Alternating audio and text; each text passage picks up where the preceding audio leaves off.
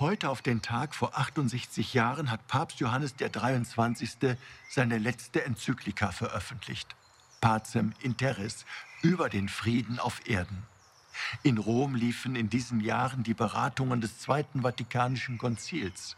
Die Welt wurde beherrscht von den Bedrohungen des Kalten Krieges.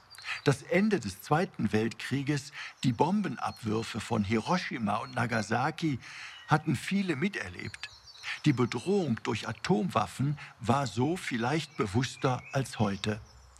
Deshalb hatten bereits einige Jahre zuvor 18 Physiker die Göttinger Erklärung gegen die atomare Bewaffnung der Bundeswehr unterzeichnet. Nicht umsonst. Führende deutsche Physiker wie Werner Heisenberg waren während des Zweiten Weltkrieges von den Nazis damit beauftragt, so etwas wie eine Atombombe zu entwickeln. Sie haben sich schon damals die großen Gewissensfragen gestellt, die mit einem solch machtvollen Mittel der Zerstörung gegeben sind.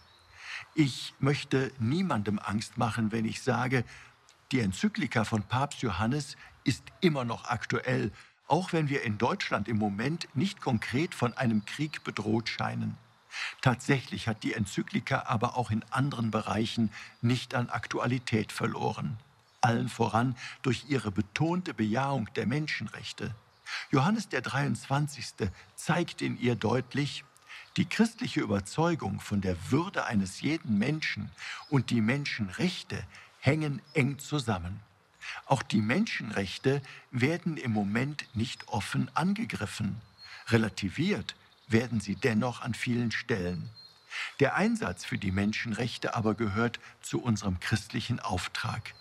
Nur wenn wir die Würde der anderen anerkennen, nur wenn wir den anderen als ebenbürtiges Gegenüber ernst nehmen, wenn wir in jedem Menschen ein Abbild Gottes sehen können, den es zu achten gilt, lässt sich in Frieden miteinander leben. Nur so kann der Friede, der uns durch Ostern verheißen ist, auch unter uns Wirklichkeit werden. Ihr, Rainer Wölki, Erzbischof von Köln.